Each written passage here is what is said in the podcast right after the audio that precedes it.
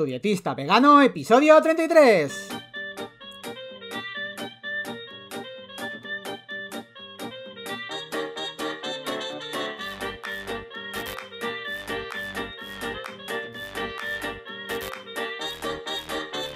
Hola, ¿qué tal? Muy buenas a todas y a todos. Bienvenidas y bienvenidos al podcast de Tu dietista vegano. El podcast en el que yo, Sergio Guayar, voy a comentar conceptos, estrategias, mitos y noticias sobre nutrición y veganismo. En resumen, cómo una alimentación más vegetal puede ser, entre otras cosas, muy beneficiosa para tu salud.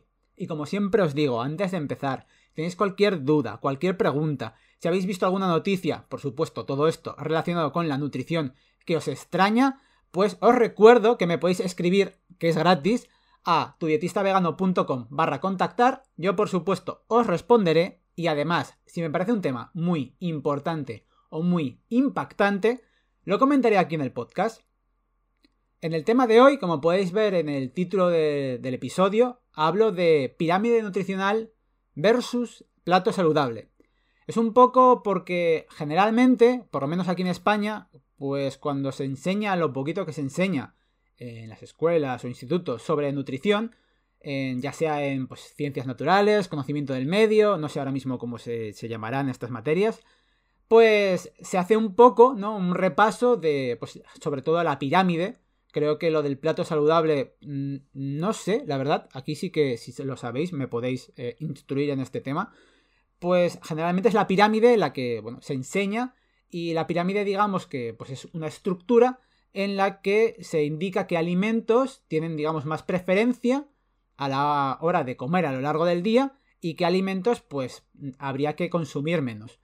Y pues voy a compararlo un poco las dos, digamos, las dos estructuras para que veáis un poco también eh, por qué me gusta más, ya os digo, el plato que lo que viene siendo la pirámide nutricional, aunque es verdad que eh, la de España no, pero hay otras pirámides, si no recuerdo mal, la de Australia estaba bastante mejor. Entonces, bueno, como os estaba diciendo, hay dos formas principales en las que, bueno, diversas asociaciones y países organizan sus recomendaciones para que adoptemos una alimentación saludable. Eh, no hay que olvidar que estos son como las recomendaciones estándar que se hacen pues, desde estas organizaciones. Por un lado, como os digo, tenemos la pirámide nutricional y por el otro, pues más moderno, aunque ya lleva algunos años, pero yo creo que todavía quizás mucha gente lo desconoce, es el modelo del plato saludable. Eh, aunque se actualizan cada cierto tiempo, eh, sí que es verdad que, bueno, la de España, como os he comentado, pues tiene bastantes errores, que voy a pasar a citar. Voy a decir algunos, seguro que me dejo alguno más, pero porque os hagáis una idea.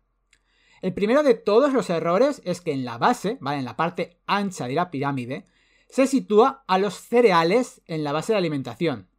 Cuando, para que sea una buena estructura de pirámide, lo que tendría que estar en la base son las frutas y las verduras. ¿Esto por qué es? Pues generalmente también es porque se ha hecho durante muchos años mucha presión, pues desde pues, ciertas marcas, supongo, ¿no? A, pues eso, a la industria de, la agricultura y demás, del gobierno, para que esos cereales de desayuno, para que esas, ese pan, ¿no? Que parece que en España no, no, sabemos vivir sin pan, eh, pan a tostada para desayunar, o bueno, los cereales, para comer, pues el plato para acompañar, a media mañana o en la merienda también un bocadillo, a la cena también, porque yo qué sé, para mojar la salsa, pan a todas horas.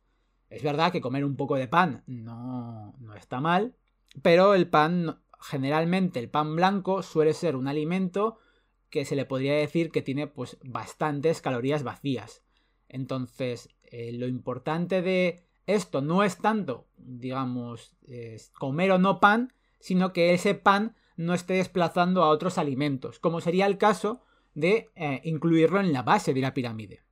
El segundo error que está en, estas pirámides de alimentos es incluir eh, pues, algunos eh, alimentos o comestibles nada sanos y que tienen un bajo valor nutricional porque, por ejemplo, la bollería, eh, embutidos, que no dejan de ser carnes procesadas, que ya he hablado de ellas, que están catalogados como eh, cancerígenos de tipo 1 según la Organización Mundial de la Salud.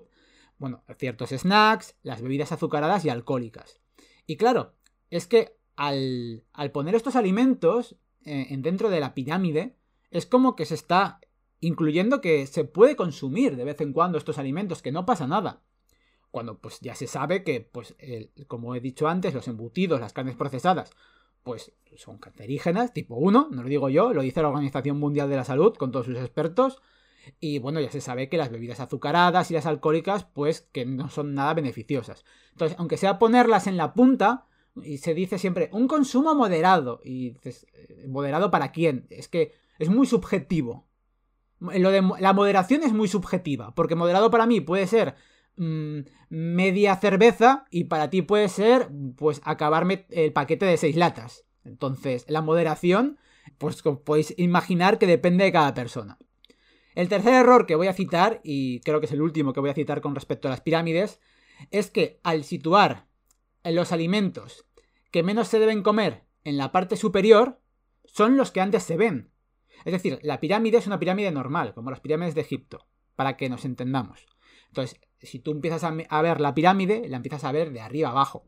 Entonces, lo primero que ves en la pirámide dices, ah, mira, puedo comer alcohol, eh, a, veces pone alcohol, dices, solo hago mayores de edad eh, bollerías, dulces. Entonces, es lo primero que ves. Entonces tú dices, ah, mira, eh, qué guay. Pues de esto puedo comer, pero poquito.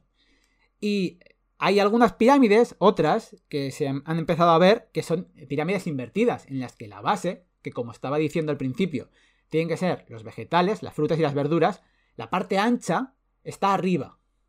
Entonces, claro, al verlo así, tú dices, ah, lo primero que tengo que comer, frutas y verduras, y vas bajando. Eso sería como el tercer punto, ya os digo, desde mi punto de vista, para mejorar lo que vienen siendo las pirámides nutricionales. Por otro lado, también como os comentaba, está la versión del plato saludable, eh, que recomienda la Universidad de Harvard. Y bueno, muchos países también han adoptado, digamos, este método para las recomendaciones de, alimentos. Estas recomendaciones eh, del plato eh, nos indica cómo debería estar compuesto pues, el plato en cada comida para saber cómo distribuir los nutrientes y digamos que no nos falte de nada.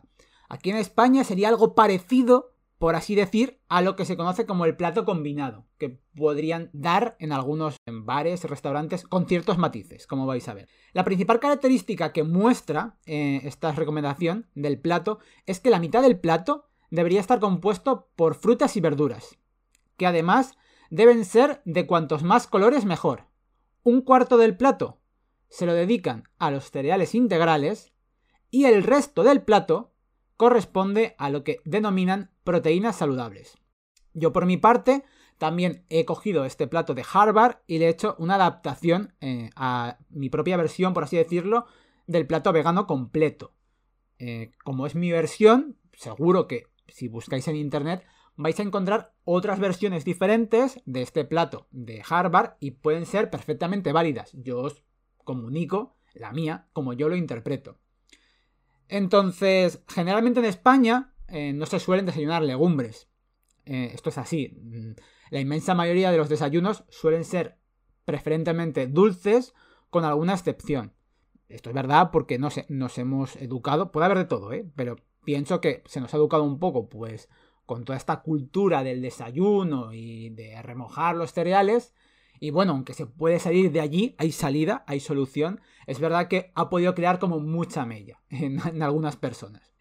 Esto quiere decir que precisamente uno de los alimentos que más consumen eh, las veganas y los veganos son las legumbres. Y las legumbres, pues bueno, es verdad que se podrían consumir en el, desayuno, como puede ser pues en forma de hummus o eh, incluso haciendo un revuelto vegano de tofu, que si no lo sabéis, pues es parecido a lo que serían los, bueno, los huevos revueltos, pero esta cultura sí que es más como comer más salado de desayuno, que se puede hacer, por supuesto, como si queréis comer macarrones, quiero decir, al final cada uno puede comer lo que quiera.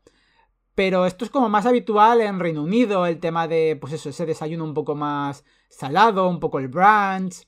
Pero bueno, que si os gusta, lo podéis adaptar, por supuesto. Y lo más habitual en los desayunos de, aquí de España es que haya tostadas y cereales, bueno, integrales, siempre va a ser mejor que no pues, las versiones refinadas. Y por otro lado, entonces, al darse esta situación, pues eh, como el plato, digamos, saludable viene a darnos las indicaciones para cada comida, pues si estamos un poco como descompensando como tendría que ser en el desayuno, se puede corregir un poco pues con las otras dos comidas.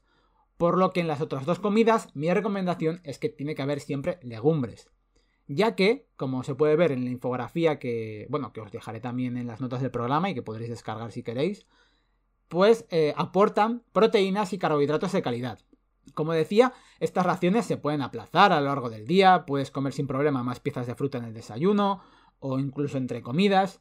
Y al final lo que realmente importa es que no descuides la alimentación, ya que es posible que un día pues te apetezca cenar una pizza y no hay ningún problema por ello, ya que una comida no te define. Es el conjunto de lo que hacemos en nuestro día a día lo que va a repercutir en nuestra salud a largo plazo.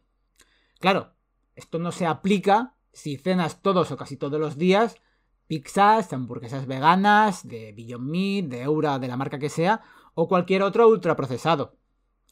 La base, como siempre digo, para una buena salud es que esté basada, la dieta, la alimentación, en alimentos vegetales integrales. Bueno, con esto espero que haberte ayudado un poquito a aclarar un poco, pues que tomes mejores decisiones con respecto a tu alimentación. Si no conocías lo que es el método del plato, bueno, que te puede ayudar un poco también a esquematizar tus comidas. Y nada más, que espero que os haya gustado mucho, pues el podcast de hoy, que muchísimas gracias por escucharme por compartir los vídeos, por seguirme desde Spotify, desde Apple Podcast, desde Evox, desde Well Podcast, desde YouTube o desde mi web. Y nada más que muchísimas gracias de verdad por estar aquí al otro lado aguantándome y que nos veremos en el próximo episodio. Adiós.